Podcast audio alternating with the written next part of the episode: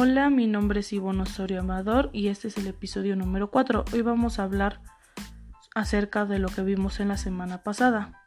Bueno, primero el profe nos dijo que contestáramos una encuesta que había dejado en el chat de Teams.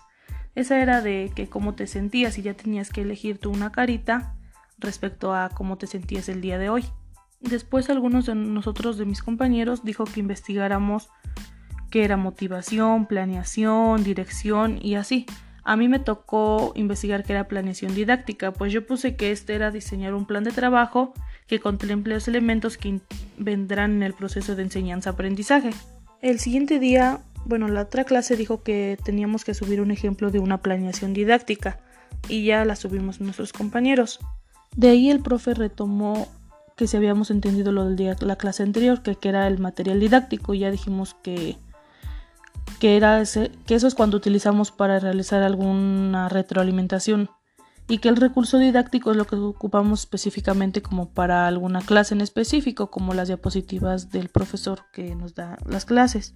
Después el profe nos estuvo explicando cómo hacer una planeación didáctica. Nos explicó varias cosas, iba preguntando. También dijo que investigáramos qué era el role playing. Ya lo subimos al chat. Y pues esto fue algo de lo que hicimos en la clase de la siguiente semana, que fue el día martes y el día jueves. Bueno, gracias y nos vemos en el siguiente episodio. Adiós.